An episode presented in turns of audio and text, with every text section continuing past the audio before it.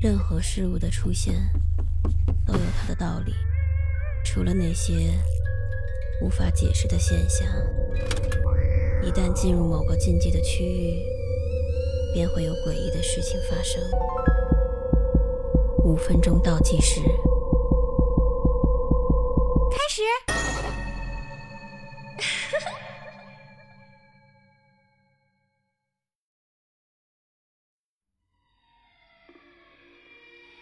你知道自己的床底下有怪物吗？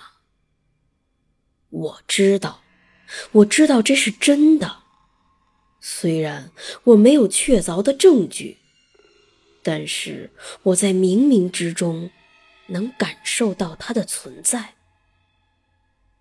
从两天前开始，我听到床下有一阵奇怪的声音。是可怕的抓挠声，我吓得脊背发凉，蜷缩着靠在床头，一动都不敢动。今天是第三天了，我实在忍无可忍，于是我鼓起勇气，颤颤巍巍地问道：“亲爱的，你，你为什么在这儿？”我我没做错什么事儿啊！我刚一说完，声音就停止了。我吓得赶紧闭上了眼睛，不知道接下来会发生什么。紧接着，耳边传来了一阵很轻柔的声音：“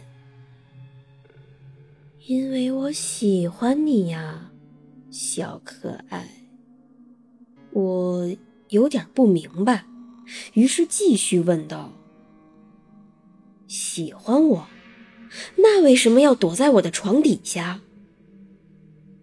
怪物小声的回答说：“因，因为我比你还害怕。”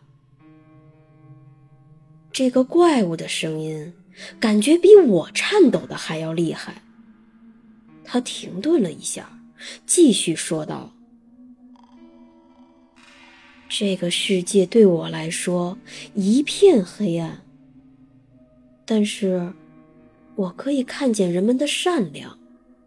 善良是会发光的，有的人亮，有的人暗。你，你是我见过最明亮的人。”所以，所以我想离你近一点儿。你可不可以不要赶我走？外面，外面好黑啊！我擦掉害怕的眼泪，慢慢朝床下张望。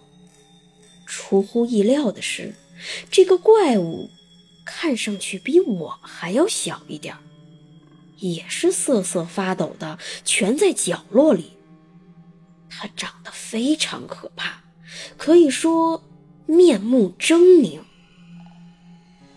但是看到我，他努力的从嘴角挤出了一丝微笑。不知道为什么，我竟然感觉有那么一点开心。但是我立马就想起一个问题：那你为什么还要抓我的床底？来吓唬我呢？怪物露出了一个不安的表情，没有回答我的问题，反问我道：“小可爱，你知道你爸爸去哪儿了吗？”